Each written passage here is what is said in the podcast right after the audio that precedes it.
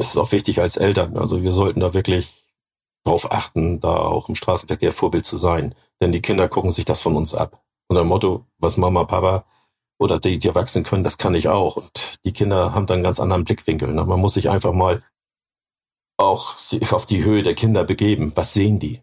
Ich habe den Überblick. Ich kann über die Autos rüber gucken. Ich kann die Situation schnell erkennen. Das können die Kinder nicht, weil die noch ein bisschen kleiner sind halt. Ne? Und deswegen ist es ganz wichtig, da auch als Erwachsener immer ja Vorbild zu sein.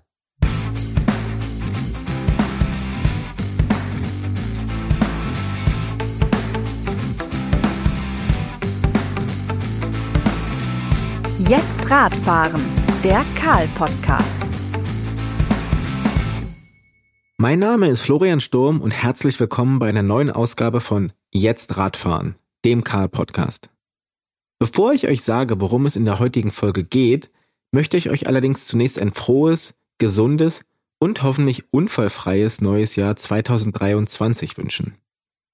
Und alle, die wir in diesem Jahr mit unseren Fahrrädern unterwegs sind, wir haben das Radfahren ja irgendwann mal gelernt. Das Balancieren, das Lenken, das Bremsen, das nicht permanent auf die eigenen Füße gucken statt nach vorne und das Aufeinander Acht geben im Straßenverkehr. Das war bei den meisten von uns allerdings so früh, dass wir uns kaum noch daran erinnern. Deswegen habe ich mir Thorsten Pagel eingeladen. Thorsten lebt in Hamburg und hat als Polizist mehr als 15 Jahre lang anderen das Radfahren beigebracht.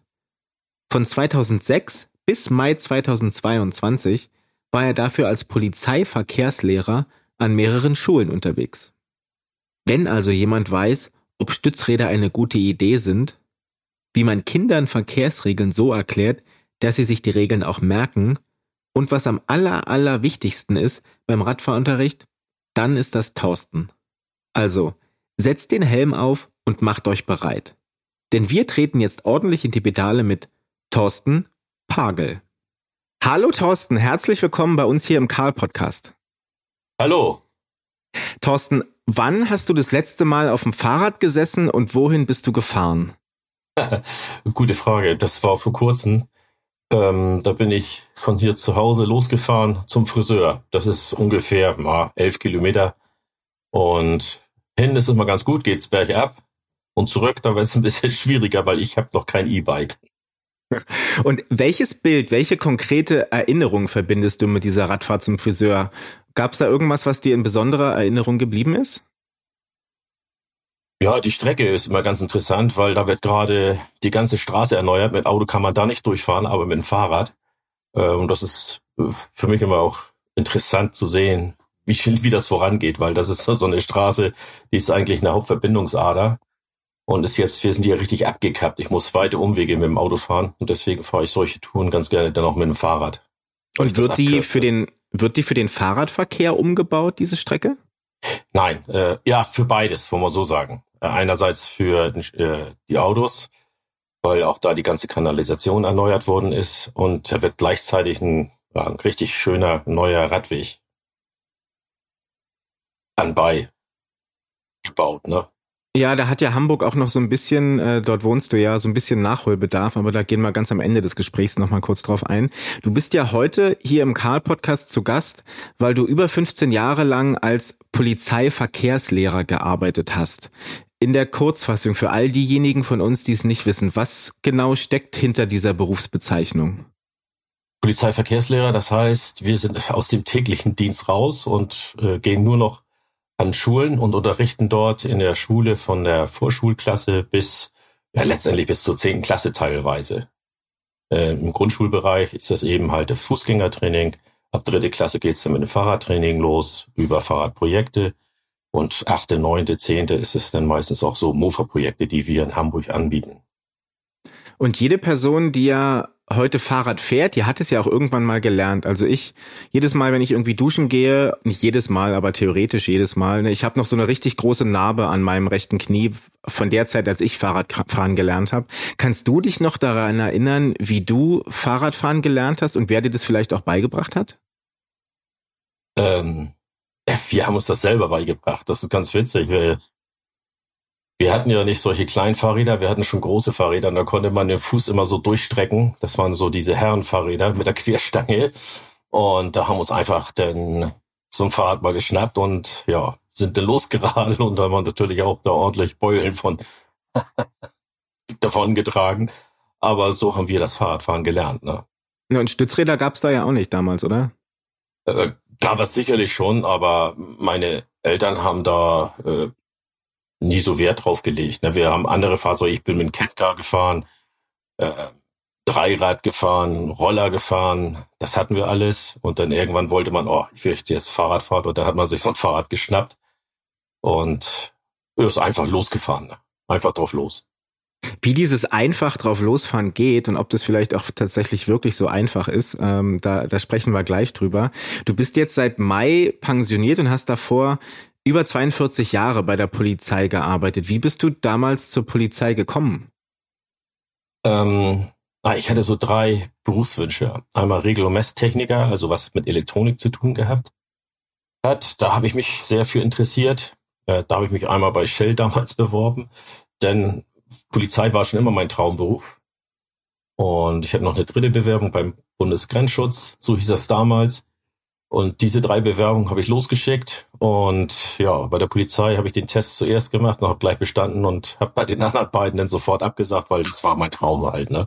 Und so bin ich zur Polizei gekommen. Was fasziniert dich an diesem Polizeiberuf so sehr? Ja, das ist sehr vielseitig. Ähm, einerseits hat man engen Kontakt mit dem Bürger, ähm, ja, dein Freund und Helfer. Man kann helfen. Sicherlich muss man manchmal auch ähm, naja, einige Maßregeln. Das ist dann wieder die nicht so schöne Seite. Im Straßenverkehr zum Beispiel, Ordnungswidrigkeiten verfolgen. Ähm, aber man kann da auch vieles ja im Gespräch auch regeln halt mit dem, mit dem Bürger. Ne? Man muss da eben halt sehr kommunikativ sein, um vielleicht auch mal den einen oder anderen zu überzeugen, nicht zu schnell zu fahren oder das Auto mal woanders hinzuparken, auch mal an andere zu denken äh, und nicht so egoistisch sein unter Motto, ich bleib jetzt hier stehen, was die anderen denken, ist mir egal. No. Und wie bist du dann in die Stelle als Polizeiverkehrslehrer gekommen? Ist es dann, gab es da so ein Rundschreiben oder wie bist du genau zu dieser Position dann gekommen? Also ist bei uns immer so, ähm, dürfen ja schon mit 60 in Pension gehen und bei uns an der Wache war das damals so, da war auch ein Kollege, mein Vorgänger sozusagen, da ging es auch schon los, ja, wer besetzt die Stelle nach? Ja, und dann habe ich mir überlegt, eigentlich, ja, könntest du das auch gut vorstellen. Na, ich war immer so ein bisschen äh, auf Verkehrssektor affin und mit Kindern habe ich immer auch schon Kontakt gehabt, hat immer Spaß gemacht, mit Kindern, ja, zu kommunizieren und zu spielen. Und ähm, ja, habe dann unseren Chef einmal angesprochen und der sagte, ja, müssen wir mal schauen. Ähm, ich kann mir das gut vorstellen, sagt er, versprechen kann ich nichts, aber ich melde mich dann wieder. Und da war damals die Fußball-Weltmeisterschaft hier in Deutschland. Und ja, und dann habe ich, da war ich damals noch in der Gefangenen-Sammelstelle Wachhabender. Da hat der damalige Leiter von der Verkehrsdirektion, Verkehrserziehung, mich dann zu sich ins Büro, das war gleich da auch in der Nähe gerufen und ja, hat mich begrüßt und dachte, ich freue mich, dass Sie jetzt demnächst in die Ausbildung gehen. Das war natürlich toll ne, für mich. Ja, und dann macht man so eine achtwöchige äh, Ausbildung und mit anschließender Lehrprobe in Theorie und Praxis. Und dann ist man Verkehrslehrer. Und dann geht's richtig los. und hattest du da noch Kolleginnen und Kollegen in Hamburg oder warst du quasi einer von den ganz, ganz wenigen Ver Polizeiverkehrslehrern in Hamburg? Nein, äh, wir haben insgesamt in Hamburg zurzeit, bin ich der Meinung, so wie ich das in Erinnerung habe, 78 Verkehrslehrer, die überall verteilt in den einzelnen Stadtteilen an den Schulen gehen und da den unterrichten halt.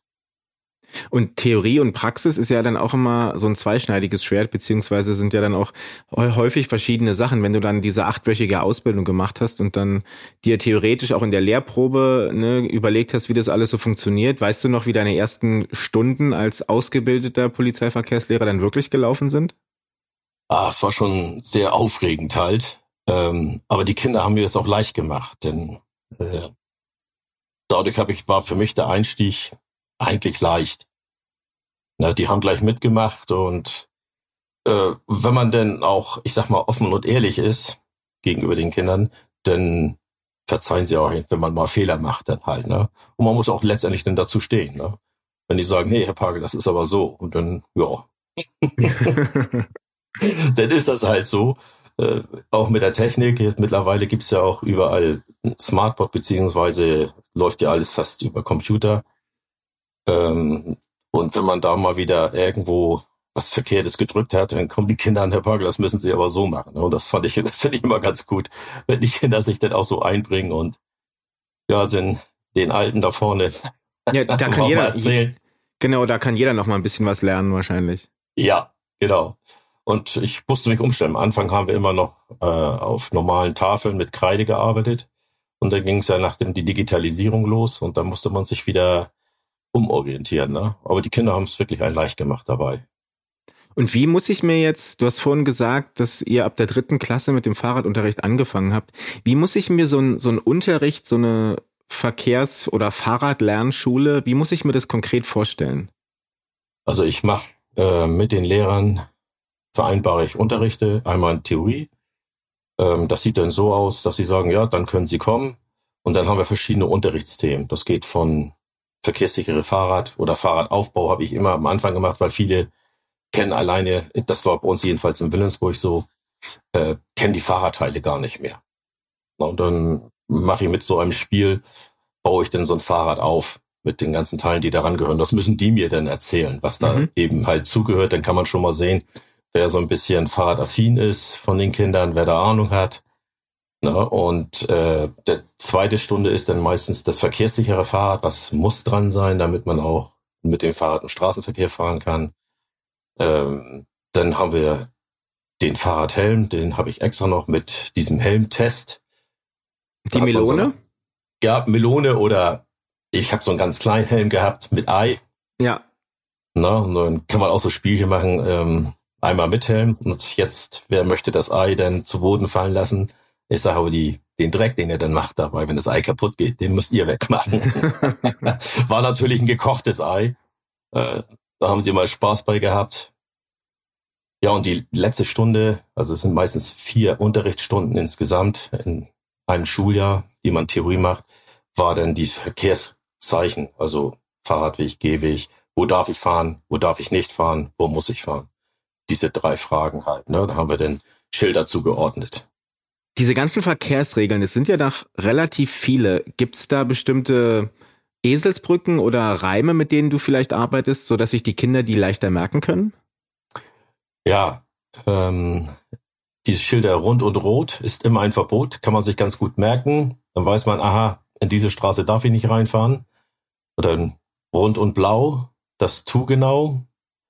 Und die vielen Gefahrenzeichen, da gibt es auch ein Dreieck und Rot zeigt dir an, dass gleich eine Gefahr kommen kann. Und da muss man gucken, was ist in dem Schild zu sehen. Na, ob das eine Baustelle ist, ob das eine Kreuzung mhm. ist, was es da alles eben halt gibt. Und so können sich die Kinder das so ein bisschen äh, in diesem Verkehrsschilderwald so ein bisschen leichter sich merken. Ich glaube, mit den Redewendungen oder Eselsbrücken, da könnten auch ein paar Erwachsene noch von profitieren, wenn man so äh, sowohl ja. mit dem Auto als auch mit dem Fahrrad unterwegs ist. Bestimmt. Und diese vier Stunden, die du da übers Jahr verteilt gibst an den Schulen, diese vier Theoriestunden, sind die in einem relativ langen Abstand zueinander? Weil ich könnte mir vorstellen, dass so ein Drittklässler, der das dann zwischendurch ja auch mal wieder vergisst. Ja, ich, dadurch, dass ich an sieben verschiedenen Schulen unterwegs bin, ähm, mache ich das meistens immer so, dass ich, wenn ich dann wiederkomme, in der Klasse nochmal so ganz kurz die ersten zehn Minuten wiederhole. Hm. Was habt ihr behalten? Was wisst ihr noch? Na, und dann steige ich erst in das nächste Thema ein, na, so dass sich das Alte auch verfestigt. Und die Praxis, ist die dann parallel oder geht's mit der los, wenn ihr mit den vier Theoriestunden durch seid? Ähm, das, meistens ist das so, ich bin immer ganz froh, wenn wir vor Weihnachten diesen praktischen Teil, da kommt die Jugendverkehrsschule, wir haben in Hamburg drei Jugendverkehrsschulen, die haben extra Fahrräder für die Turnhalle, weil die haben andere Reifen drauf. Äh, mit den normalen Straßenfahrrädern würden wir schön Stream in der Turnhalle machen und dann ist der Hausmeister nicht gerade begeistert. Mhm. Ähm, deswegen gibt's da extra Spezialreifen. Und wenn man damit mal eine Vollbremsung macht auf dem Boden, Hallenboden, da sieht man nur einen ganz schemenhaften, leichten Film, mehr auch nicht. Ähm, das machen wir meistens dann vor der Theorie. Ne? Mhm. Ich fand das immer ganz gut vor, vor Weihnachten. Kann man auch dann so kleine Spielchen nochmal machen mit den Kindern und da gucken wir uns an, wer fahren kann und wer nicht fahren kann. Und nimm uns mal mit in so eine Turnhalle. Ne? Stell dir mal vor, ich bin jetzt einer so ein, so ein Drittklässler von denen, die du unterrichten sollst. Worauf stelle ich mich ein, wenn, wenn ich dann zu dir in den Unterricht komme? Wie läuft das ab? Was macht ihr da für Übungen? Wie sieht's da aus? Sodass sich unsere Hörerinnen und Hörer mal vorstellen können, ne, wie ist es, wenn man bei dir und bei deinen KollegInnen das Fahrradfahren lernt? Also erstmal ähm, wollen die natürlich alle gleich zu den Fahrrädern laufen. Das unterbinden wir erstmal, weil das Erste, was sie erstmal aufsetzen müssen, ist ein Fahrradhelm, auch in der Turnhalle. Ähm, dann äh, stellen wir uns erstmal vor, weil die Kollegen von der Jugendverkehrsschule, die sind nicht immer an der Schule, äh, die kennen die wenigsten. No, und wenn wir das gemacht haben, dann werden sie zu den Fahrrädern eingeteilt. Die sind ja alle teilweise auch in der dritten Klasse schon von der Körperlänge her so unterschiedlich. Mhm. Und wir haben zum Glück sehr unterschiedliche Fahrräder auch von der Größe her, so dass wir das ganz gut alles einteilen können, so dass jedes Kind ja ein größtengerechtes Fahrrad hat und damit dann auch letztendlich fahren kann. So, wenn wir das haben, dann dürfen sie erstmal kreuz und quer durch die Halle fahren. Jeder so, wie er möchte. Und gibt's da schon die ersten Unfälle? Ja, genau, das ist das Problem.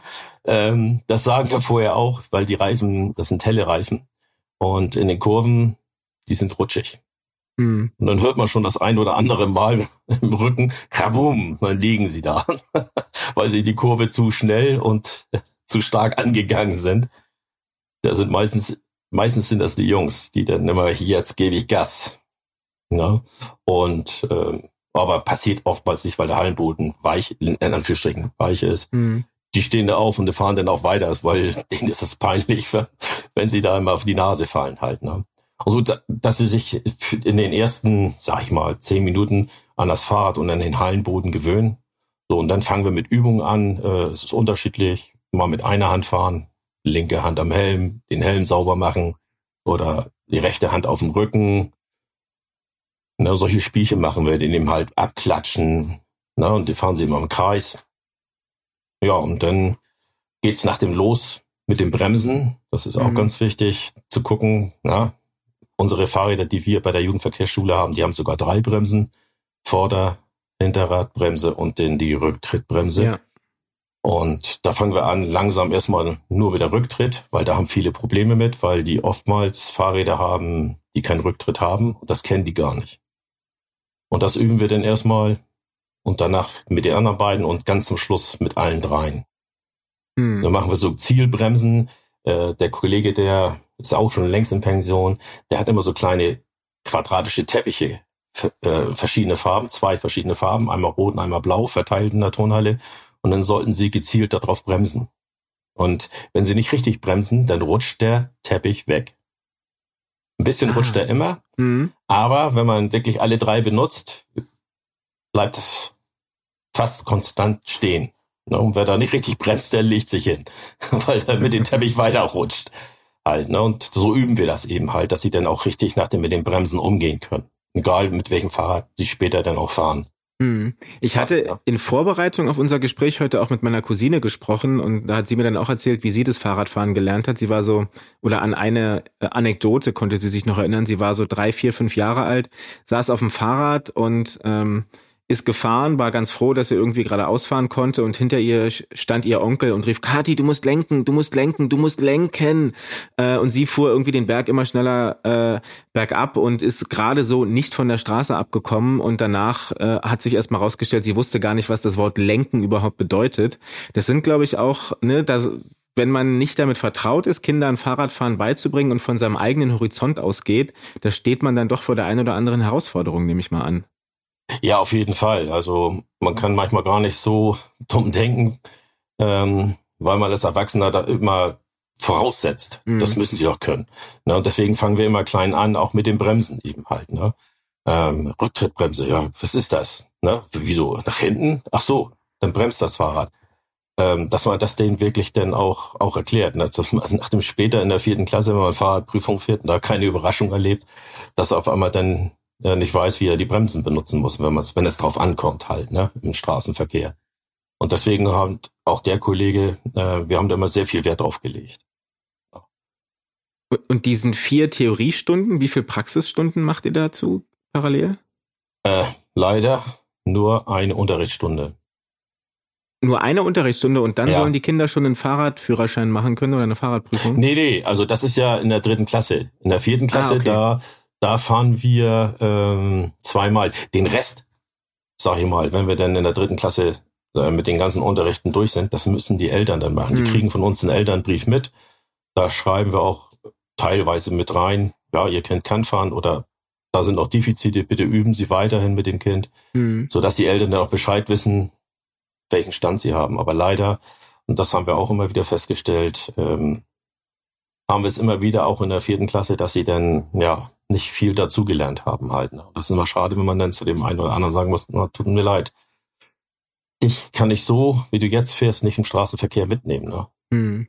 Und dann, ja, die, die Folge, die wir jetzt heute aufnehmen, die steht ja auch unter der großen Frage, wie bringe ich meinem Kind das Fahrradfahren bei? Und du hast ja gerade auch gesagt, ne, den Anstoß gebt ihr mit dieser einen Stunde in der dritten Klasse und dann ist es an den Eltern. Was sind denn so, weil die meisten ZuhörerInnen, die werden halt eher Eltern sein als Fahrradfahren lernendes Kind.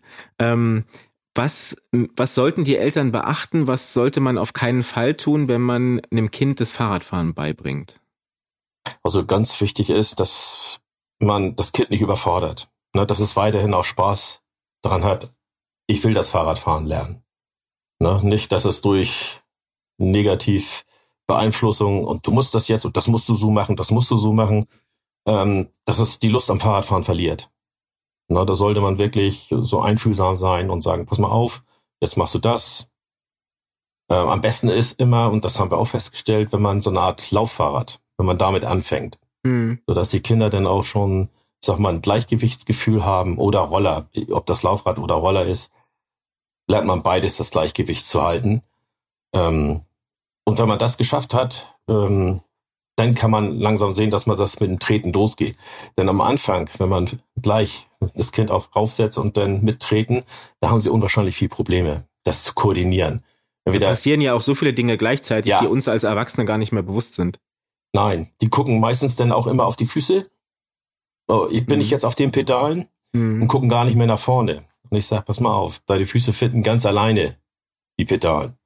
Und dann mache ich mal ein Spielchen mit denen. Ich sag, guck mich an. Und wenn ich sag, rechter Fuß auf die Pedale, setze den rechten drauf.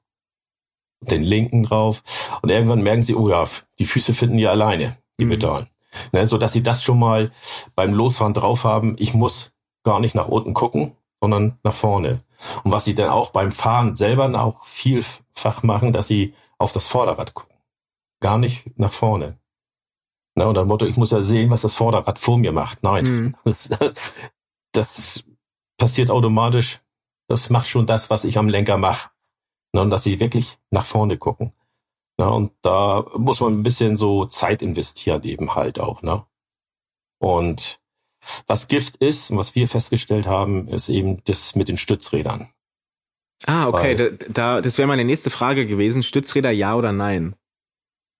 Also ich, ich rate davon ab, weil wir haben immer festgestellt, die, die mit Stützrädern gefahren sind in der Turnhalle, äh, die können kaum die Kurven fahren. Hm. Die lehnen, die lehnen das, das Lenk, den Lenker, wenn sie links abbiegen, halten sie rechts raus und drücken, weil das können sie ja. Da sitzen ja. sie aufrecht mit Stützrädern und wenn man eine Linkskurve fährt, da muss man sich so ein bisschen reinlegen. Und das rauszukriegen, das ist immer äh, eine schwere Aufgabe halt. Ne? Und deswegen ist es leichter, wenn man versucht, gleich über Laufrad nach dem ganz normal ohne Stützräder das Kind mit dem Fahrrad äh, so das Fahrradfahren beizubringen. Mhm. Und wie hast du das bei deinen, du hast vorhin gesagt, oder im Vorgespräch gesagt, äh, du hast selber drei Kinder. Wie habt ihr das gemacht? Also hast du da auch direkt auf die Stützräder verzichtet? Konntest du da obwohl, nee, als du Polizeiverkehrslehrer wurdest, da konnten deine äh, Kinder da schon sie Fahrer schon. ja, da konnten sie schon alle. Ähm, oftmals haben sie es bei Freunden gelernt, mhm. ne, in der Nachbarschaft. Ne, dann haben sie Fahrrad mitgenommen und dann sind sie da bei dem auf dem Grundstück gefahren oder wenn ich das gemacht habe, ja, ich bin immer so ein bisschen nebenbei mitgelaufen. Halt, ne? Aufgesetzt und dann ein bisschen rollen lassen. Das Problem bei uns war, wo wir gewohnt haben, da war es leider ein bisschen abschüssig. Da musste man so ein bisschen aufpassen, dass er nicht gleich, ja. Ja, da lernt man das Bremsen schneller, oder? Ja. Ungemein. oder man macht, wie mein Sohn das auch geschafft hat, weil er zu doll gebremst hat, schön über den Lenker rüber. Ja, weil er die Vorderradbremse mhm. nur benutzt hat. Halt, ne? Ja, das, das habe ich auch mal geschafft. Ja, das, das sind Erfahrungen, die man selber sammeln muss, denn auch, ne? Ja, und dafür ist ja dann auch der Helm da und äh, ja. das sind dann auch Sachen, die macht man einmal falsch und dann äh, vermutlich nicht noch ein ja. zweites Mal. Genau. Und da komme ich jetzt wieder drauf zurück und deswegen ist das Bremsenüben auch so wichtig, ne? dass sie wissen, oha, wenn ich nur die Vorderradbremse, das machen wir dann auch vor, wenn man nur mit der Vorderradbremse bremst, äh, was dann wirklich passieren kann, ne? dass man mhm. wirklich über das Lenker, über den Lenker rübergeht halt. Ne? Ähm, Und diese Prüfung in der vierten Klasse, das, also bei mir hieß es damals noch Fahrradführerschein. Ähm, mhm. wie, wie sieht diese Prüfung heute aus, beziehungsweise was muss ich dafür können und wozu berechtigt mich dann dieser Fahrradführerschein auch? Also rein theoretisch ähm, sag ich mal, dieser Fahrradführerschein zeigt den Kindern nur, so, ich habe das und das gelernt, ich kann mhm. das und das. Äh, es ist jetzt keine Berechtigung äh, oder viele Eltern sagen, ja, ohne Fahrradführerschein fährst du nicht zur Schule. Die dürfen natürlich auch schon vorher, wenn die Eltern sagen, mein Kind kann Fahrrad fahren und ich vertraue meinem Kind, habe das denen selber beigebracht, dann können die natürlich auch schon vorher mit dem mhm. Fahrrad zur Schule fahren. Aber viele nehmen das erstmal natürlich dann, dem Kind zu sagen, pass mal auf, erst wenn du deinen Fahrradführerschein hast darfst du dann auch mit dem Fahrrad zur Schule fahren. Ähm, das machen wir an zwei Tagen, diese Prüfung. Mhm. Wir machen so eine, ich nenne das immer Übungsfahrt. Da erkläre ich den Kindern vieles. Wir fahren ja auch richtig im Straßenverkehr. Na, nicht im Schonbereich. Das gibt es auch. Ich weiß, in Niedersachsen und auch Österreich, die machen das auch. Die haben so Verkehrsübungsplätze. Mhm. Mit allen drum und dran, wie es auch im Straßenverkehr ist. Anders sieht es natürlich aus, wenn man im Straßenverkehr unterwegs ist und äh, wird von Autos überholt, von großen ja. Bussen. Äh, das ist natürlich ein ganz anderes Gefühl. Na? Und deswegen achte ich auch schon vorher drauf, dass sie wirklich einigermaßen sicher mit dem Fahrrad umgehen können und dann da nicht so nach links und rechts wackeln, sondern wirklich auch sicher damit umgehen können. Ja, der gehört ja auch viel mehr dazu als ne, nur ein bisschen bremsen und lenken und geradeaus fahren. Da gehört ja auch sowas dazu ja. wie Schulterblick und Verständnis für einen toten Winkel und solche Sachen. Und das stelle ich mir bei so kleineren Kindern gar nicht so einfach vor. Einerseits diese Sachen zu verstehen und dann auch ne, dauerhaft die Konzentration äh, aufrecht zu erhalten, wenn der Klassenkamerad da schon wieder irgendwie rumblödelt und irgendwas anderes macht. Ja, ja, deswegen machen wir es oftmals so. Ähm junge Mädchen, junge Mädchen. Dann wird nicht so viel gesabbelt. und dann, dann geht's nämlich los. Ih, nee, nee, der will ich oder hinter der will ich nicht fahren. Und ich sag, da müsst ihr euch jetzt dran gewöhnen. Ich sag, ihr müsst euch jetzt konzentrieren und die Fahrt dauert ungefähr eine Stunde. Also mhm. keine Unterrichtsstunde, sondern wirklich eine Zeitstunde. Ja. Ähm, und da versuche ich schon alles mit einzubauen halt, ne? Und dass sie auch wirklich mal eine Strecke auch alleine fahren, wo ich dann nur Beobachter bin, Mhm. Ja, ähm, wo ich dann auch nach dem sagen kann, pass mal auf, das hast du super gemacht, du kannst das jetzt. Ja, das gehört auch dazu. Ne? Und dann sind sie oftmals danach, am Anfang sind sie alle oh, jetzt auf die Straße, oh, da fahren ja die Autos und der Gelenkbus, der fährt an uns vorbei. Mhm. Aber da reden sie danach noch lange. Ne? Das war toll und das hat Spaß gemacht und ähm, und wenn man sieht, dass sie dann auch noch was mitnehmen, dann ist man auch, sagt man, hat man alles richtig gemacht, top. Ähm, trotzdem muss man denen natürlich auch immer noch mitteilen, pass mal auf, äh, wenn ein Radweg da ist, auch wenn ihr den nicht benutzen müsst, benutzt den. Hm. Immer versuchen, den sicheren äh, Weg zu wählen halt. Ne? Ja, das, das gibt.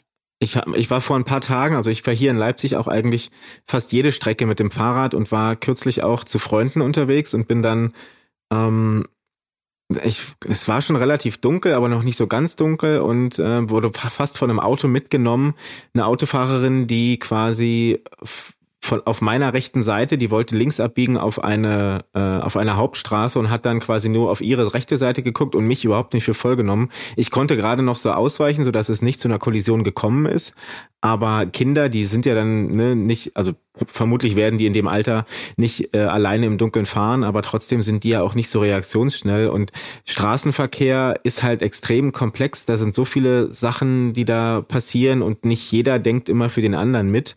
Redet ihr oder redest du mit den Kindern dann auch über solche Gefahrensituationen und Paniksituationen, wie sie sich da am besten zu verhalten haben oder dass sie vielleicht auch in diese Situation gar nicht erst hineingeraten? Ja, das ist die, die letzte Unterrichtsstunde in der vierten Klasse. Da geht es um Gefahrensituationen im Straßenverkehr. Verschiedene Bilder mhm. und da sollen die Kinder bei mir Gruppenarbeit machen. Immer zu viert kriegen sie ein Bild und dann sollen sich das Bild genau angucken. Dann drei Fragen dazu. Was könnte hier passieren? Hm. Was kannst du machen, damit das nicht passiert? Na, und gib uns einen Rat, wie wir uns denn auch da verhalten sollen. Und das sollen die nach dem selber vorne auch den vortragen der Klasse mit diesem Bild. Das wird an die Wand geworfen oder beziehungsweise an die Tafel oder auf dem Smartboard. Ähm, und so dass wir dann auch über diese Situation dann auch sprechen. Allein auch der tote Winkel, der ist auch mhm. dabei. Na, dass man das wirklich auch äh, weiß, aha, der sieht mich nicht. Der kann mich nicht sehen. Und ich sage auch immer, auch wenn der Lkw-Fahrer, mittlerweile haben die ja, jetzt muss man nachrechnen, eins, zwei, drei, vier, fünf, sechs, sieben Spiegel. Aber mhm. wir haben nur zwei Augen. Und die beiden mhm. Augen können immer auch nur in einen Spiegel zur Zeit gucken. Wir sind nicht wie ein Chamäleon und können mhm. in verschiedene Richtungen gucken. Ähm, wenn er da einen Spiegel geguckt hat, guckt den anderen Spiegel und sagt, oh, jetzt kann ich fahren, kann aber in der Zwischenzeit einer schon wieder neben ihm sein. Deswegen sage ich immer, wenn ihr so ein Fahrzeug seht, haltet euch zurück, bleibt denn lieber stehen, damit es nicht zum Konflikt kommt. Denn wir sind immer die Schwächeren, wir Radfahrer mhm. halt, ne? Denn der Lkw-Fahrer macht das ja nicht bewusst und gewollt. Sondern die sind ja auch mit ihrem großen Fahrzeug oftmals in kleinen, engen Straßen ja. auch dann überfordert. Na, das muss man wirklich so sehen. Na, und von der Warte her versuchen wir den Kindern das auch so, so beizubringen halt, ne? Und es ist also, immer schön, wenn man es draußen denn auch mal zeigen kann und auch erleben kann. Ne? Guckt ja, da seht ihr das. Ne? Hm. Das wäre passiert, wenn derjenige nicht angehalten hätte halt. Ne? Ja, also das sind ja auch die. Ja. Rück, rücksichtsvolles Fahren wird da von Anfang an schon sehr, sehr groß geschrieben. Ja, ja. Ne? Nicht auf sein Recht pochen. Also ich sag hm. mal lieber einmal mehr anhalten, auch wenn man im Recht ist, weil der Radfahrer wieder oder der LKW-Fahrer wieder getorft hat. In Anführungsstrichen. Ähm, schützt Leben. Ja, definitiv. Na, schützt Leben, also.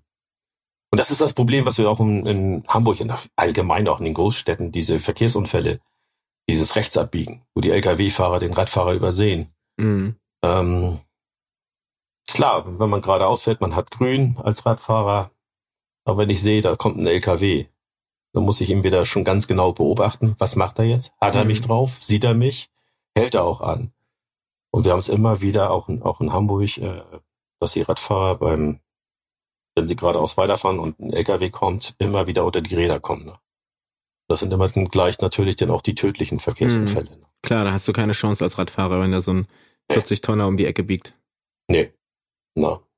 Deswegen immer, immer gucken. Also auch, das ist auch so ein Spruch, cooler Trick, Schulterblick.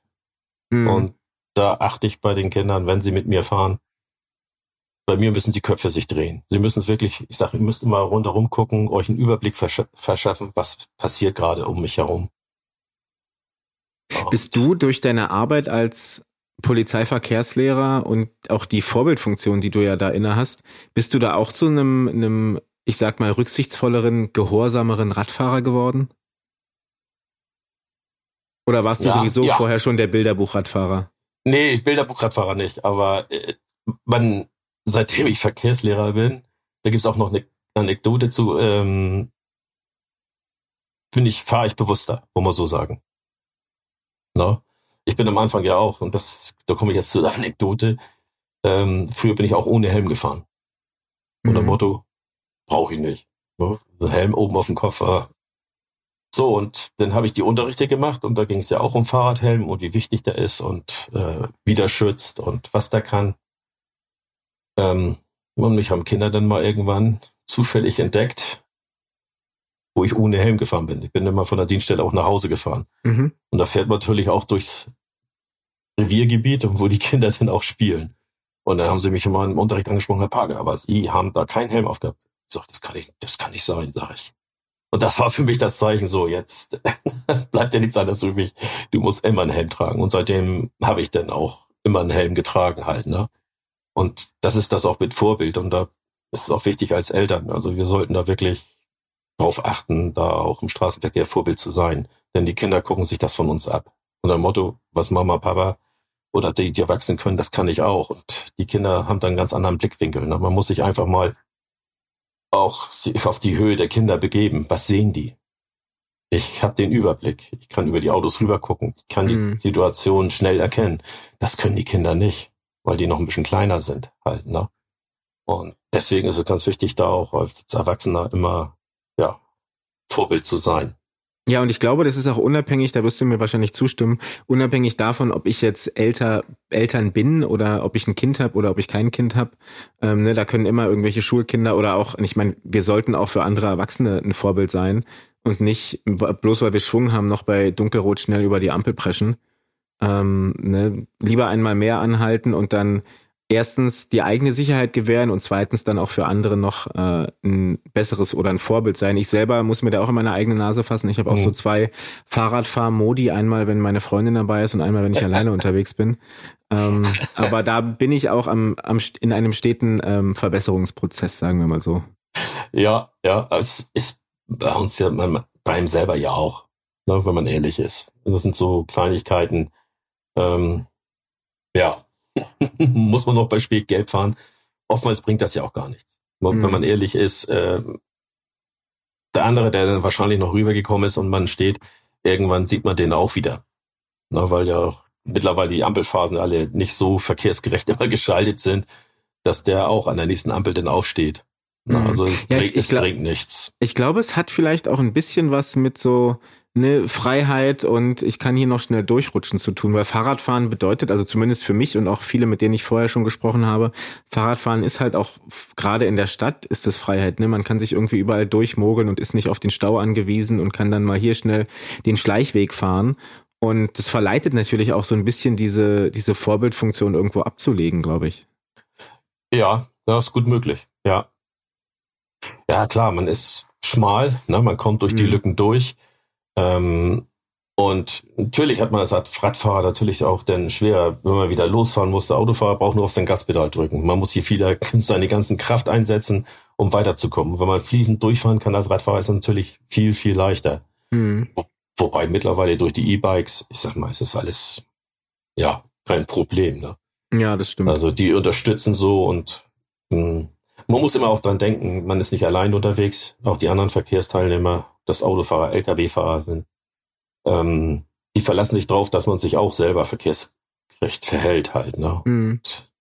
Die wollen natürlich auch keinen Radfahrer anfahren. Und wenn man sich irgendwo zwischendurch mogelt, dann muss man sich nicht wundern, wenn man irgendwann auch beim Abbiegen mal übersehen wird vom Autofahrer, ne? der da nicht mitgerechnet hat, dass da noch ein Radfahrer auf einmal von hinten kommt und sich da durchschlängelt halt. Ne? Mhm. Ne? Das darf man auch dabei nicht vergessen. Und Du lebst ja jetzt schon viele, viele Jahre in Hamburg und wie bist denn du in Hamburg am liebsten unterwegs? Mit dem Fahrrad oder mit den Autos oder mit den Öffis oder kommt es ganz darauf an, was du machst und wo du hin willst?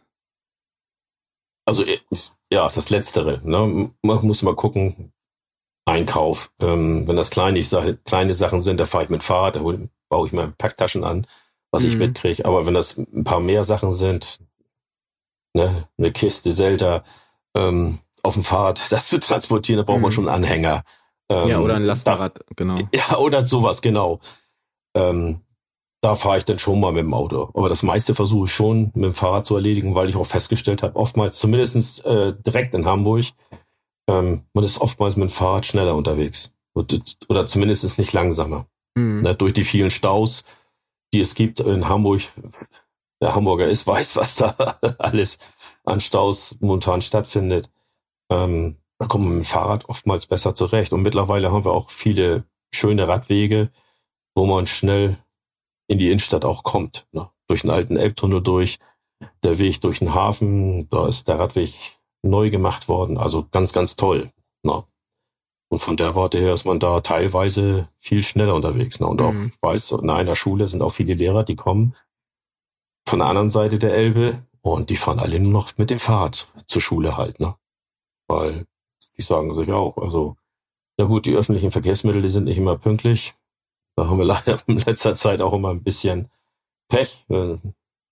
Funktioniert eine Weiche wieder nicht oder Hm. Signal kann nicht geschaltet werden und dann si- sitzt man da in der Bahn. Und das man natürlich mit dem Fahrrad wesentlich flexibler. Ja.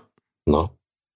Und im Vorgespräch hast du mir auch gesagt, dass du nicht nur Kindern Fahrradfahren beibringst oder Fahrradfahren beigebracht hast, sondern auch Erwachsenen. In, in was für einem Zusammenhang bringst du Erwachsenen das Fahrradfahren bei?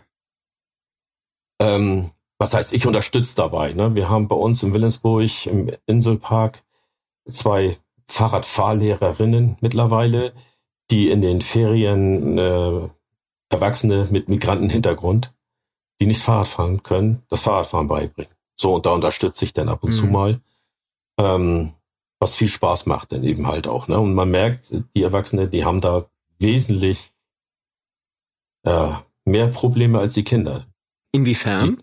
die lernen das schneller, die Kinder. Ne, weil man als Erwachsener immer die Gefahr sieht. Ich, Hm. ne, die- viele die Kinder, die fahren drauf los. Die sind da unbeschwerter, oder? Ja, genau so ist das. Ne, und wir Erwachsene denken denn. Und das Denken, das ist schon zu viel, um das Fahrradfahren zu lernen. Ne? Man muss es einfach geschehen lassen. Und irgendwann merkt man, auch klar, das läuft ja. Das geht ja. Na, und ich finde es auch mal am Ende der Woche, die machen immer so fünf, fünf Tage so einen Kurs bei den beiden und die sind dann am Ende auch stolz, dass sie das dann geschafft haben halt, ne? Und die kriegen geht dann ihr auch da, sonst, geht ihr da anders ran, weil es eben Erwachsene sind, die hier und da eher die Gefahr sehen als, ich weiß nicht, den Spaß oder die Freiheit, die es bringt? Macht ihr, ich weiß nicht, andere Übungen oder geht ihr da grundsätzlich mit einem anderen Konzept ran, als du das von den Kindern gewohnt warst? also die haben das ein bisschen äh, anders aufgebaut. Hm. Ne? Die fangen wirklich ganz, ganz bei Null an. Ne? Und weil wir auch in den Schulen nur letztendlich eine Unterrichtsstunde haben, ähm, versuchen wir immer so schnell wie möglich die Kind aufs Fahrrad zu setzen und dann versuch mal. Hm. So, und wenn wir merken, da gibt es Defizite, okay, äh, dann versuchen wir in dieser Unterrichtsstunde, ich sag mal, eine Einzelbetreuung, so dass man denen das in dieser Stunde so beibringt, dass sie zumindest einen Kreis fahren können Hm. einmal durch die Halle fahren können, dass sie da schon eine Art Selbstsicherheit haben. Ah, das kriege ich schon hin. Auch wenn das mit dem Bremsen noch nicht klappt, aber dass sie merken, oh toll, ne, da will ich weitermachen halt.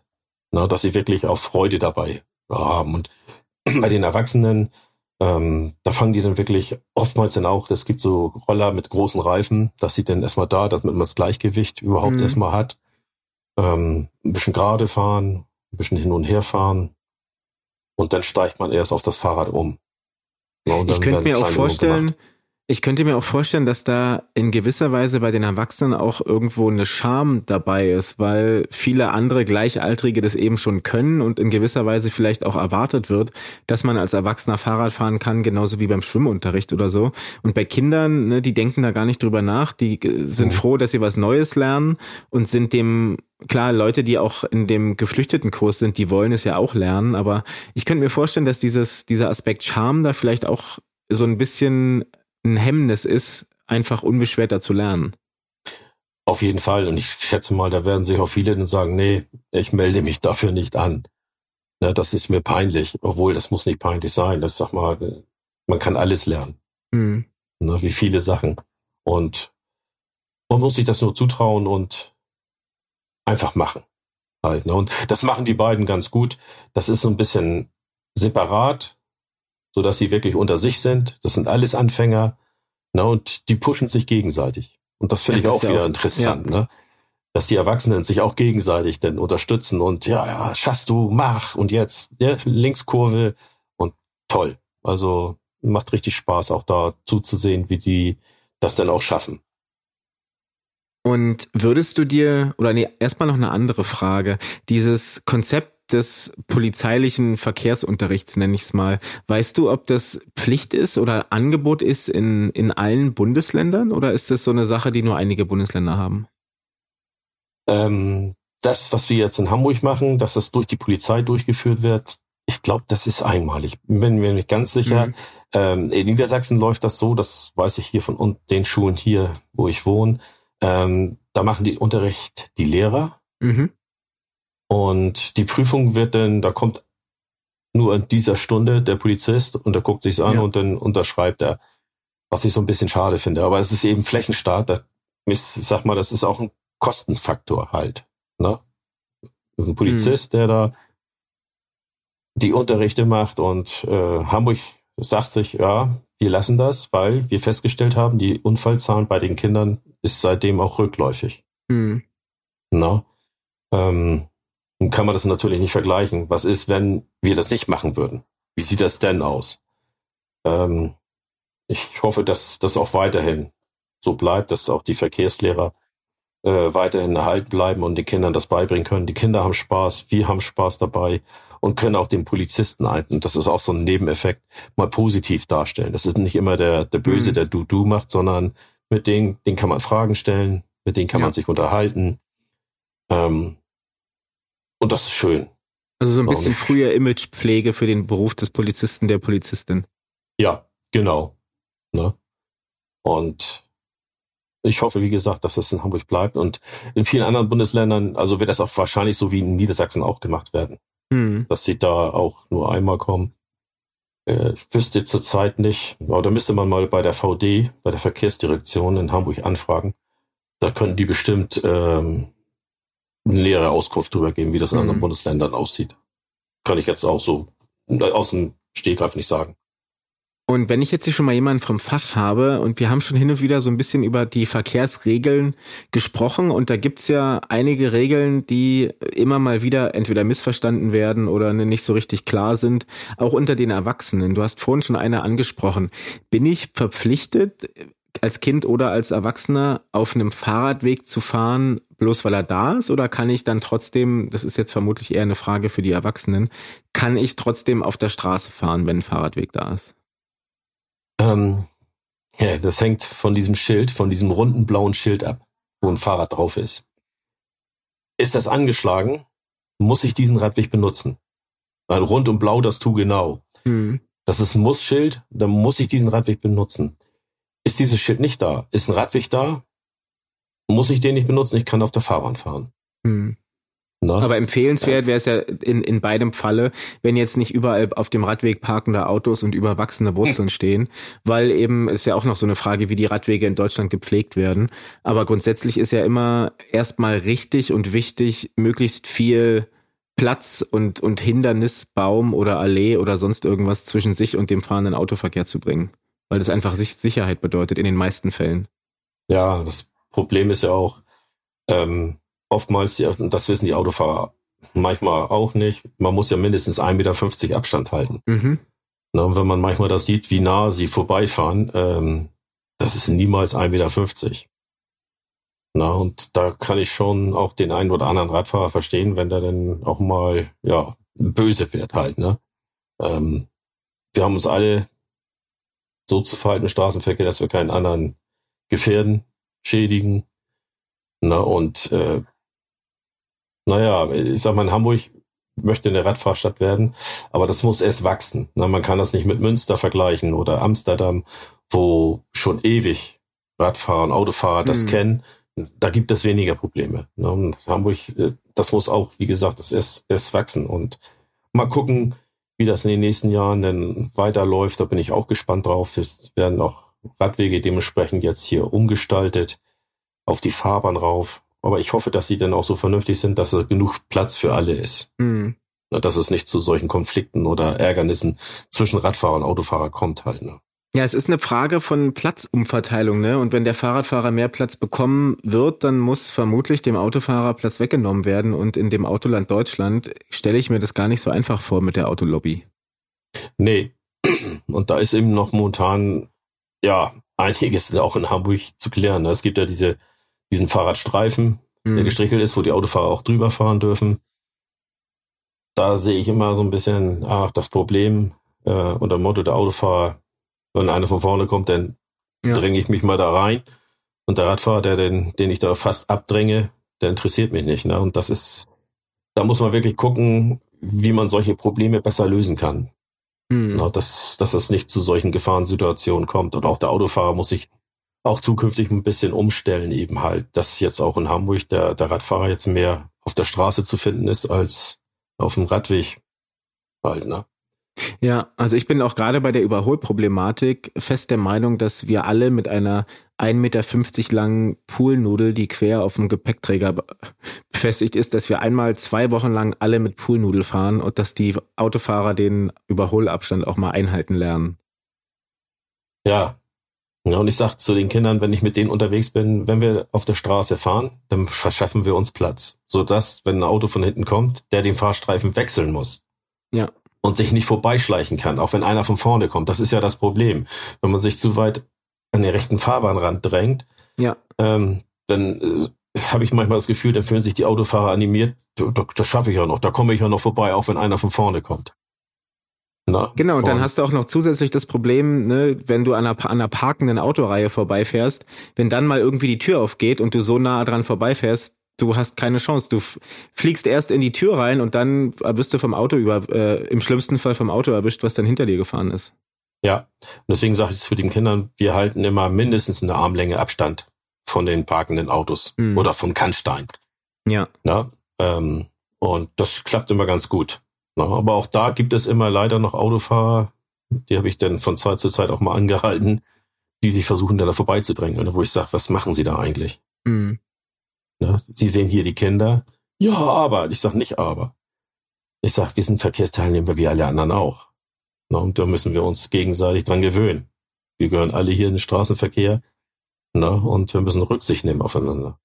Hast du das mitbekommen in deiner Zeit, äh, in denen du dann auch diese Prüfungsfahrten gemacht hast? Der Fahrradfahrer gilt ja häufig so als Verkehrsteilnehmer irgendwie zweiter Klasse, gerade wenn es irgendwie auf der Straße ähm, wenn die Leute auf der Straße fahren, Fahrradfahrer und Autofahrer, hast du miterlebt, dass Kinder da nochmal eine, eine geringere Position in der Hierarchie einnehmen, weil sie eben in Anführungsstrichen kleine Wesen sind?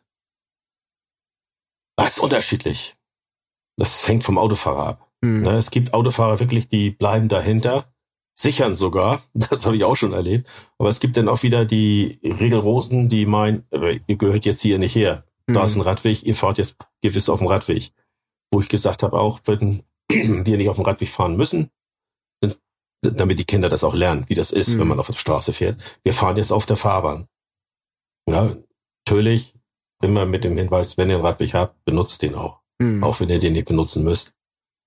Na, aber damit sie das Gefühl dafür kriegen, wie ist das, wenn ich dann auf der Fahrbahn fahre halt. Ne? Ähm, das ist, wie gesagt, das hängt vom Charakter des Autofahrers ab. Also ist unterschiedlich. Ich habe von bis. Ja. Lass uns mal zurückkommen zu den Verkehrsregeln. Bis zu welchem Alter darf ich als Elternteil mein Kind auf dem Bürgersteig begleiten? Weil am Anfang darf ja, wenn ich nicht komplett falsch informiert bin, das Kind auch noch auf dem Bürgersteig Fahrrad fahren, oder? Ja. Ähm, bis zehn Jahre dürfen die Kinder noch auf dem, wenn kein Radweg da ist, auf dem Gehweg mhm. fahren. Na? Ähm, bis sieben müssen sie auf dem Gehweg fahren. Mhm. Na, da dürfen sie äh, gar nicht auf der Fahrbahn fahren. wenn sie sagen mit zehn, oh, ich möchte schon auf der Fahrbahn fahren, also vor zehn, dann dürfen sie natürlich auch. Das bleibt davon unbenommen, ne? Aber äh, sie dürften also auch auf dem Gehweg fahren, bis zehn Jahre. Und darf ich mein, mein Kind, wenn das noch relativ klein ist, darf ich dann als Elternteil auch auf dem Gehweg fahren? Und bis zu, das ja. gilt, gilt dann auch bis sieben beziehungsweise zehn? Ja, genau. Naja, bis zehn bestimmt nicht mehr, weil das Kind kann denn schon alleine fahren. Mhm. Ich glaube nicht, dass da ein Polizist sagen wird, ey, Sie müssen Ihr Kind jetzt hier nicht mehr begleiten. Mhm. Ne, die Kleinen, ja, unbenommen. Ne, aber ich sag mal, hm, wenn das Kind nach dem sicher Fahrrad fahren kann, dann kann man als Elternteil auch auf der Fahrbahn fahren halt. Da muss man nicht auf dem Gehweg dann auch noch mhm. mit hinterherfahren. Na, aber grundsätzlich ja, darf das Kind begleitet werden, aber nur von einer erwachsenen Person, ne? nicht mhm. unter Motto Papa, Mama, beide, ne? sondern es geht um eine, eine Person, die dann das Kind begleitet auf dem, auf dem Gehweg halt. Ich habe mir vor einem knappen Jahr ein neues Fahrrad gekauft, ein Gravelbike und hatte dann auch mit Freunden gesprochen, die ähm, sich ein Rennrad gekauft haben. Äh? Und ähm, als ich dann mein Gravelbike bekommen hatte, ne, ich habe dann gleich gesagt, hier, ich brauche irgendwie einen Gepäckträger, ich will äh, Schutzbleche dran haben. Für mich muss ein Fahrrad praktisch sein. Ich habe mit meinem Fahrradladen hier in Leipzig heftig diskutiert, dass ich einen Gepäck, äh, einen, einen Fahrradständer ran bekomme, ran montiert bekomme, weil ich ne, mein Fahrrad abstellen will, wo ich äh, abstellen möchte, wo ich will. Äh, und da meinte der ähm, Herr dann von dem, von dem Fahrradladen, der ist aber irgendwie nicht stylisch und dann habe ich gesagt, ist mir egal. Wie ist es, da, äh, um jetzt auf die Frage zurückzukommen, in puncto Klingel? Ähm, da wissen nämlich auch manche Polizisten, die dann FahrradfahrerInnen kontrollieren, nicht so ganz Bescheid. Muss ich an meinem Rennrad eine Klingel dran haben? Weil das ist ja eigentlich ein Sportgerät, so wie ich das mal gelesen habe. Genau so ist es. Es ist immer, wie benutze ich es? Benutze mhm. ich das wirklich nur von A nach B zu fahren? Wie der andere oder ich trainiere. Mhm. Na, wobei ich würde jedem empfehlen, die Klinge anzubauen. Mit dem Rennrad ist man so schnell unterwegs und ähm, um jemanden zu warnen. Ne? Wenn jemand ruft, da reagieren oftmals die Fußgänger nicht so schnell. Hören mhm. sie aber eine Klingel, wissen sie, oh, da kommt ein Radfahrer und mhm. gehen dementsprechend zur Seite. Also da würde ich jeden, jeden das letztendlich empfehlen, genauso mit dem Licht. Mittlerweile ist es ja auch erlaubt, äh, Batterielicht ja. anzubauen, hinten und vorne. Ähm, das sollte man schon dabei haben, vor allem jetzt auch in der dunklen Jahreszeit. Na, und auch, das komme komm ich jetzt auch von vorhin zurück, auch die Kleidung, da sollte man schon drauf, drauf achten, dass man, wenn man gerne dunkle Kleidung trägt, dass man zumindest eine Weste überzieht, so dass man wirklich sichtbar ist für, mhm. für andere Verkehrsteilnehmer halt, ne? Ja, oder es gibt ja auch diese Reflektorstreifen, die man sich dann irgendwie ans Bein machen kann und solche Geschichten. Oder sowas, genau. Ja. Ne? Auf jeden Fall, dass man schneller für, für die anderen Verkehrsteilnehmer erkennbar ist. Und das mhm. habe ich auch festgestellt. Ich bin, jetzt habe ich eine gelbe Regenjacke. Das lohnt mich natürlich im Straßenverkehr ganz gut. Ähm, bei Ein- und Ausfahrten zum Beispiel. Man wird viel früher gesehen. Mhm. Na, und wenn man in dunklen Kleidung unterwegs ist und vielleicht das Licht dann auch noch kaputt ist, also da kann man schon ganz schön unschöne Sachen erleben halt, ne? Ja, das sind ja. Sachen und, und Situationen, die sich eben durch so ein paar kleine Kniffe und Tricks, wie eben helle Kleidung oder eine Reflektorweste, äh, die sich dann von vornherein völlig, vermutlich nicht völlig, aber wo sich das Risiko doch sehr, sehr stark minimieren lässt. Ja. Genau. Na, und das äh, ist auch so ein Unterrichtsthema, was wir dann auch immer noch mal ansprechen. Kleidung. Mhm. Ja. Aber das ist meistens dann bei den Kindern schon in der zweiten Klasse, ersten, zweiten Klasse, ja. helle Kleidung. Ne? Ja, aber das gilt ja genauso für Fußgänger dann auch schon, ne? Ja. ja. Thorsten, wir, wir zeichnen ja. die Folge einen Tag vor Heiligabend auf. Ah. Zeit also, sich mal was zu wünschen für den Radverkehr in Deutschland. Was würde da auf deinem Wunschzettel stehen? ähm, ja, dass Autofahrer und Radfahrer ein bisschen mehr Rücksicht aufeinander nehmen. Na, wenn ich da so, so manche Situationen sehe, wo der eine der anderen belehren will, na, immer hier mit erhobenen Zeigefinger, na, hey, du gehörst hier nicht her, ähm, dass man da, ich sag mal, ein bisschen gelassener wird und Rücksicht auf den anderen nimmt. Das wäre so mein Wunsch halt, ne?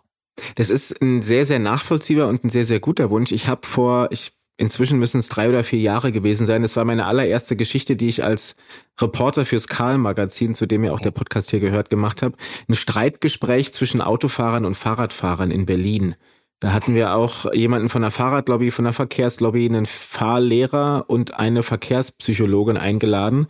Und Fazit des Gesprächs war eben auch, dass häufig einfach das Bewusstsein dafür fehlt, sich mal in die Perspektive des anderen oder der anderen hineinzuversetzen. Die meisten von uns, die sind Fahrradfahrer und Autofahrer, nicht gleichzeitig, aber doch ähm, beides in, in einer Person. Und wenn ich mit dem Auto unterwegs bin, dann ärgere ich mich über die Fahrradfahrer und umgekehrt genauso. Und da so mit so einem bisschen mehr Achtsamkeit reinzugehen, ich glaube, das kann uns allen ganz gut tun. Ja, na, ein bisschen gelassener werden halt. Ne? Meine Frau ist da immer, wenn sie neben mir beim Autofahren sitzt, die bremst mich dann immer. Ne? Ich bin da auch manchmal ein bisschen ungehalten, wenn einer so langsam vor mir fährt. Sagt sie, du weißt doch gar nicht, was der jetzt gerade denkt, was der vielleicht für Probleme innerlich wälzt. Ich sag, ja, alles gut. Be ja. Bevor wir jetzt äh, ans Ende des Gesprächs kommen, ich habe noch ein paar Halbsätze für dich und ähm, da würde ich dich einfach mal um eine spontane Vervollständigung bitten. Ich denke, jeder von uns sollte Fahrrad fahren, weil man ein wenig selbstständiger werden kann. Mein größter Erfolg als Polizeiverkehrslehrer ist? Wenn Kinder, die vorher nicht Fahrrad fahren konnten, auf einmal Fahrrad fahren können und sich da mit leuchtenden Augen drüber freuen. Hattest du mal äh, Fälle, bei denen Kinder irgendwie gar keine Lust hatten und sich erst völlig geweigert haben, diesen Helm aufzusetzen und sich aufs Fahrrad zu schwingen und dann am Ende der Stunde mit euch dann doch irgendwie diese leuchtenden Augen hatten? Die gibt es auch, die am Anfang so ein bisschen, oh, alles langweilig, kann ich schon alles und oh, Helm auch noch aufsetzen, nicht. Ähm, die aber zum Beispiel in der Turnhalle den Spaß hatten mit den ganzen Übungen, die wir da durchgeführt haben oder auch den Stopptanz, den wir ganz am Ende mit Musik machen, ähm, dann war sie wieder begeistert. Und dann hat den auch der Helm auf dem Kopf nicht mehr gestört. Zwei Halbsätze habe ich noch für dich, Thorsten. Ohne Fahrrad fehlt mir die gewisse Freiheit, die ich, wenn der Wind mir um die Nase fährt, beim Fahrradfahren habe. Hast du mal so richtig Fahrrad, Fahrradabenteuer erlebt? Hast du mal irgendwie größere Touren gemacht oder ich weiß nicht, bist mit deinen Kumpels heimlich irgendwo hingefahren? Irgendwas, was diese Freiheit äh, verdeutlicht? Ja, so schöne Radtouren zum Beispiel bei uns durchs alte Land mit Kindern. Da haben wir so eine schöne Tour gemacht Richtung äh, Horneburg hinten raus. Und das hat richtig Spaß gemacht. Und der letzte Halbsatz, den ich für dich habe, in Hamburg fahre ich mit dem Fahrrad am liebsten nach zum alten Elbtunnel und da durchzufahren und in die Hafen City zu kommen. Kann, kannst du dieses Gefühl oder diese Strecke vielleicht mal beschreiben für alle die, die das jetzt hören und die nicht aus Hamburg kommen? Ähm, man erlebt den Hafen so ein bisschen hautnah. Ne? Und wenn man unten durchfährt, durch den alten Elbtunnel auf der anderen Seite rauskommt, dann ist man ja direkt an den großen, bei den großen Landungsbrücken. Und wenn man da dann den Radweg längs fährt und das rege Treiben am Hafen sieht, das ist schon toll. Dann würde ich als letzte Frage nochmal so ein kleines Fazit versuchen wollen zu ziehen äh, über deine 15 Jahre knapp als, als Polizeiverkehrslehrer. Wenn du da jetzt mal so zurückblickst auf diese ganzen Unterrichtsstunden, die Erfolge, die Misserfolge, gibt's da so ein, zwei Momente, von denen du dachtest, das ist genau der richtige Job innerhalb der Polizei, den ich jetzt hier gerade mache? Ja, ähm, wenn Kinder nach dem Unterricht zu mir kommen und sagen, das war toll, das hat Spaß gemacht. Das sind die schönsten Momente, die man so erleben kann. Ne? Die, oder, oder wenn sie denn einen auch noch dabei umarmen. Ne? Toll. Dann kommst du wieder. Ja, und vor allen Dingen auch dieses, mit diesem Wissen dann nach Hause zu gehen, dass man diesen Kids dann auch ein, ein Stück Freiheit und Unabhängigkeit irgendwie für den Rest ihres Lebens ja vermutlich auf dem Weg, in, auf dem Weg gegeben hat. Das ist ja auch ein, stelle ich mir vor, kann auch ein ziemlich schönes Gefühl sein. Ja, doch, ist das gehört auch dazu. Mit den Kindern, dass, äh, dass sie dann selber merken, oh, jetzt mit breiter Brust, jetzt bin ich wer, jetzt kann ich was. ja. Na? Auch wenn sie woanders vielleicht nicht so gut sind, vielleicht negative Erlebnisse haben, aber dass sie da was Positives halt für sich selber auch mitnehmen, ne? Für das spätere Leben. Und du bist ja im, im Mai jetzt in Pension gegangen, aber deine Stelle wurde nachbesetzt, oder? Also in, in Hamburg gibt's quasi dieses Projekt weiterhin, so dass sich da ähm, Schüler oder, oder Kids oder Eltern dann auch äh, gewiss sein können, dass da dieser Verkehrsunterricht an den Schulen durchgeführt wird. Also in den meisten Fällen klappt das schon. Äh, auch wir haben mittlerweile ein bisschen Probleme personalmäßig. Äh, es gibt Schulen, die zurzeit unterversorgt sind. Ich habe das Glück gehabt, dass ich gleich eine Nachfolgerin, dass sich eine Nachfolgerin gefunden hat, die dann auch rechtzeitig in die Ausbildung gegangen ist, so dass ich, wie Pension gegangen bin, sie dann gleich nahtlos weitermachen konnte. Und das ist nicht immer überall so. Mhm. Na, und ich hoffe, dass das nicht noch äh, ja weniger wird halt. Ne? Ich hoffe, dass da immer sich noch Kollegen finden lassen, die das auch gerne durchführen. Das ist ja auch nicht jedermanns Sache, mit Kindern äh, oder für Kindern zu stehen, da Unterricht zu machen. Ne? Aber ich glaube, sagen, lass mir damit in Ruhe. ja, also ne, mein Zwillingsbruder ist, äh, arbeitet jetzt auch als Lehrer, auch einen Job, den ich mir nie vorstellen könnte, für mich selber zu tun. Aber es gibt halt Leute, die, die finden es cool und die machen es gerne. Und für andere ist es überhaupt nichts. Aber ich finde grundsätzlich, dass dieses Konzept, auch dieser, dieser, ne, ich will jetzt nicht sagen gesetzlich vorgeschriebenen Verkehrserziehung, aber trotzdem dieses Konzept, dass PolizistInnen und Polizisten an Schulen gehen, finde ich ein sehr, sehr gutes Konzept aus den genannten Gründen, die wir jetzt hier schon erörtert haben. Von daher hoffe ich auch, dass es da so lange wie möglich weitergeht bei euch. Ja, das hoffe ich auch. Und bis jetzt sieht das noch gut aus und ich hoffe, dass es auch so auch so bleibt. Auch wenn das bei den Verkehrskaspern, die haben wir ja auch in Hamburg die gibt es auch in anderen Bundesländern, mhm. ähm, da es ein bisschen weniger geworden ist. Wir hatten mal drei Trupps, jetzt haben wir nur noch zwei, zwei Trupps. Ähm, aber vielleicht ändert sich das ja auch noch da mal wieder. Was, was sind die äh, Verkehrskasper? Ähm, die unter, also die gehen auch an die Schulen und führen mit den Kasper auch Verkehrsgeschichten vor. Ah, okay, alles klar. Da binden die Kinder damit ein. Halt, ne? Ganz interessant, denn auch die Geschichten, die sie da sich selber ausgedacht haben. Einmal mit Straßenverkehr, einmal auch mit, mit Diebstahl, ne? Was kann ich da machen? Und mhm ne, auch Personen beschreiben, der, die Person, die dann eben was geklaut hat, dann sollen sie das mal, wer war das? Erzählt mir mal, wenn der Schutzmann denn da auf der Bühne erscheint. Wie sah der aus? Ach so, ja, alles klar. Dunkle Haare, karierte Jacke, Hakennase. Also schon gleich die Personenbeschreibung so ein bisschen mitgeübt. Ja, genau. Das machen die ganz, ganz toll. Das ist auch noch ergänzend, was wir in Hamburg mhm. haben. Aber haben andere Bundesländer auch. Ja. Und jetzt haben wir nach meiner vor, ich glaube, fünf Minuten angekündigten letzten Frage doch noch ein bisschen weiter geplaudert. Deswegen eine allerletzte Frage noch an dich.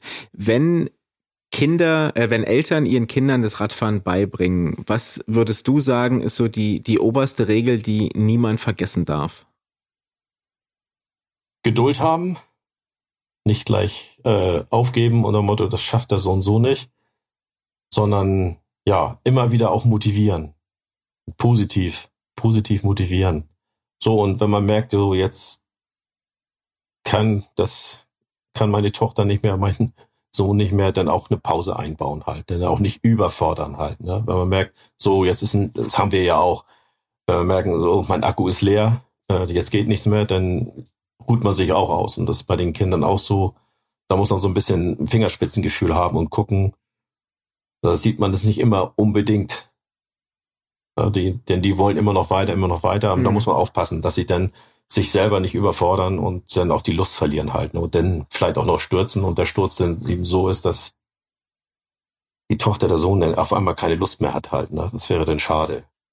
Das ist das, was man vorher schon hineingesteckt hat. Also, ich sag mal in Anführungsstrichen für die Katz gewesen. Mhm. Ja, und die Kids dann wieder auf die äh, aufs Fahrrad danach nach diesem Trauma, sage ich mal, wieder raufzukriegen, ja. ist vermutlich auch nicht so einfach. Nee, genau so ist das. No.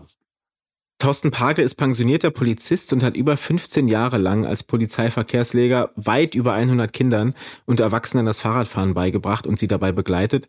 Auch jetzt ist er hin und wieder noch äh, aktiv und äh, arbeitet ehrenamtlich für ein Projekt mit Geflüchteten in Hamburg. Thorsten, ganz, ganz herzlichen Dank, äh, dass du heute bei uns im Podcast warst. Ja, gerne. Vielen Dank. Das war mein Gespräch mit Thorsten Pagel.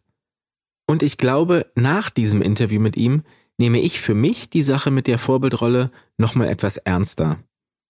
Es ist nicht so, dass ich bislang permanent rote Ampeln überfahren hätte, wenn ich mit dem Fahrrad unterwegs bin, aber hier und da habe ich mich schon dann doch mal irgendwo durchgemogelt. Thorsten aber, er hat vollkommen recht, wir sind Vorbild im Straßenverkehr. Immer und überall. Und zwar für jeden, nicht nur für die Kinder. Ich hoffe, all jene, die im kommenden Frühjahr oder auch später ihrem Nachwuchs das Radfahren beibringen wollen, konnten viele nützliche Tipps mitnehmen. Zum Beispiel, dass Stützräder gar nicht so hilfreich sind, wie man vielleicht denken würde. Dass sicheres und korrektes Bremsen mit als erstes gelernt werden sollte. Dass es für die wichtigsten Verkehrsregeln praktische Eselsbrücken gibt und dass man viel Geduld mitbringen und niemals den Spaß bei der Sache verlieren sollte. Schließlich begleiten wir andere auf ihrem Weg in ein hoffentlich lebenslanges Stück Selbstbestimmtheit und Unabhängigkeit. Und der Perspektivwechsel, über den wir am Ende gesprochen haben, sei es von der erwachsenen Lehrerin zum Kind, das gerade seinen Fahrradführerschein bekommen hat, oder vom Auto hin zum Fahrradfahrer oder eben umgekehrt, dieser Perspektivwechsel, er tut uns gut und er verhilft uns garantiert zu mehr Empathie und Gelassenheit im Straßenverkehr. Und darüber hinaus ganz allgemein im Leben. Wie immer am Ende der Folge möchte ich denjenigen danken, die außer mir am Karl-Magazin und an diesem Podcast arbeiten. Das sind Björn Gerteis, Georg Zeppin, Andrea Escher, Johannes Decker, Kirsten Brodersen, Sandra Brotbeck, Sven Damson, Ulrike Knorr und Maximilian Heinrich.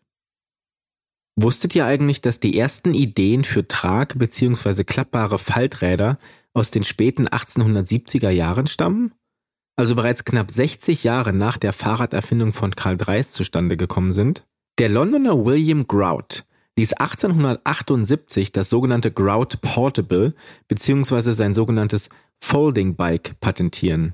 Ein Hochrad, das man für den Transport im Zug in eine Tasche packen konnte. Dafür wurde das Hochrad in der Mitte zusammengeklappt und das kleinere Vorderrad auseinandergeschraubt und in seine Einzelteile zerlegt. Das ganze Prozedere war allerdings so umständlich und dauerte mindestens zehn Minuten, dass sich das Grout Portable nicht gut verkaufte.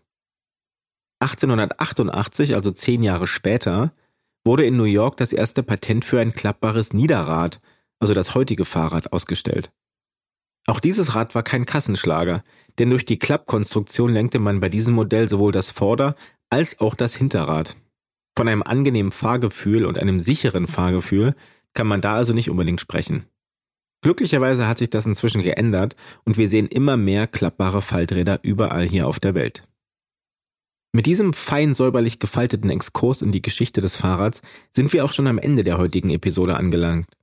Neuigkeiten rund um die Fahrrad- und die E-Bike-Welt sowie ein komplettes Archiv unserer bisherigen Podcast-Folgen findet ihr auf www.karl.jetzt. Und auch auf unserem Instagram-Account halten wir euch natürlich auf dem Laufenden. Falls ihr Feedback habt zur Sendung oder euch bestimmte Expertinnen oder Gäste in der Zukunft wünscht, dann schreibt uns gerne eine Nachricht auf den sozialen Medien. Der Karl-Podcast verabschiedet sich jetzt erstmal in die Winterpause. Ich hoffe, ihr hört dann bei unserem Neustart im nächsten Jahr wieder zu. Und bis dahin wünsche ich euch eine gute und sichere Fahrt.